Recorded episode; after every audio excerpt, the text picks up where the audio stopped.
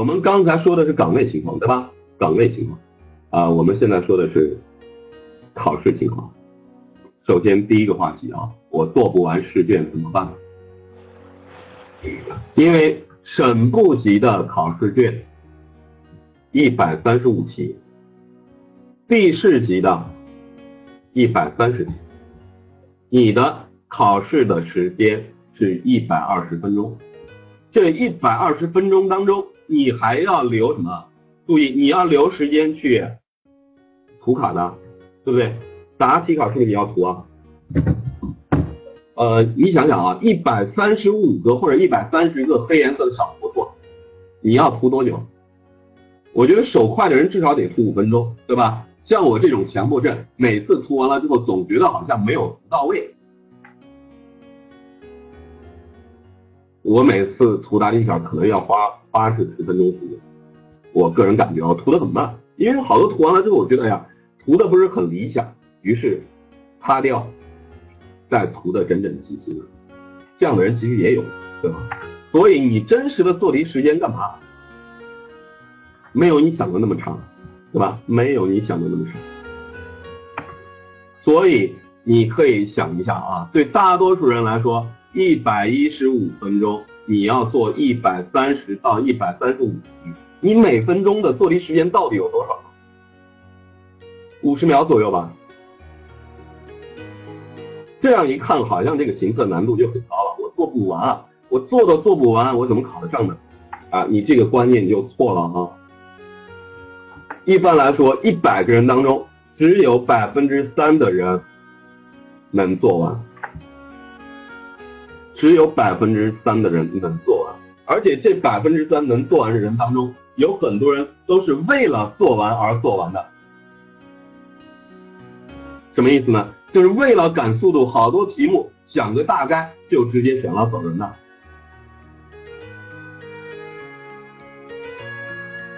剩下的百分之九十七的人干嘛？真的做不完。所以你不要去想，哎，不要去考虑啊，不要去想说，哎呀，我做不完是不是就一定考不上？根本没有关系。行测你的。分数达到一个百分之六十五的得分率，你就有竞争力了。只要你申论是个正常人，我们刚才已经分析过这些问题了，对吧？分析过这个问题，你百分之六十五的得分率，你就有竞争力。所以你真的只需要做百分之九十左右的题目，对吧？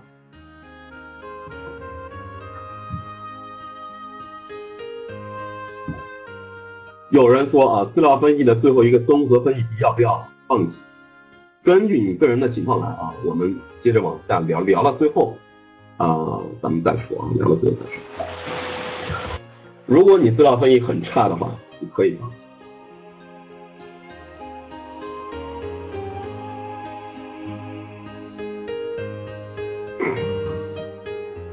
所以这是做不完试卷的问题啊。啊，我去年我去年国考，啊报的是报的是这个内蒙古自治区地震局，对吧？内蒙古自治区地震局。那么我那个岗位呢，人还挺多的，我就属于百分之九十七没做完的。啊，我这两年年纪大了啊，做题速度确实下降了。我以前都是可以做完，我去年做了一百三十一个题。我有四个数量关系是猜的，因为确实没有时间，对吧？确实没有时间。呃，数量关系的分值是最高的，数量关系的分值，啊不不是，不是资料分析，是数量关系。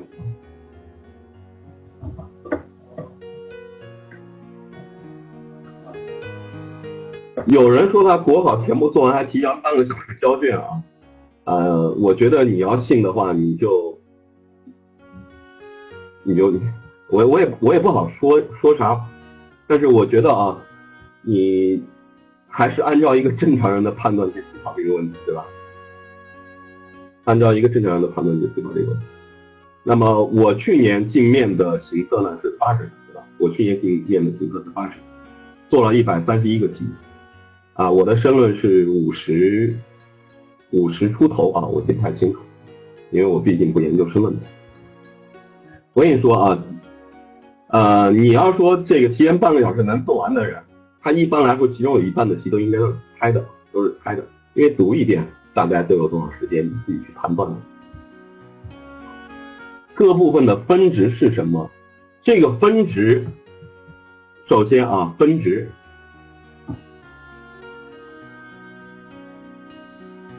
每个科目没有固定分值，我认为它采取的是一个动态分布。一道题如果做对的人少，其分数相对来说会高一点；如果一道题大多数人都做对了，它的分数会相对的低一点，相对的低一点。啊，以后啊，有人在跟你说这种大话的时候，你直接问他你去年考的哪个岗位，进没有进面对吧？直接让他说岗位就行了，对吧？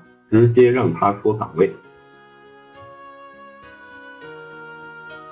因为我跟吴翔是我们这个公司当中每年都参加国考、省考的人，啊，我们进什么岗位，我们都敢挑出来说，对不对？欢迎你去查。但是啊，大多数我见过的老师，他们都是说啊，我考过多少分，但是他从来不提考什么岗位。这个原因你自己考虑。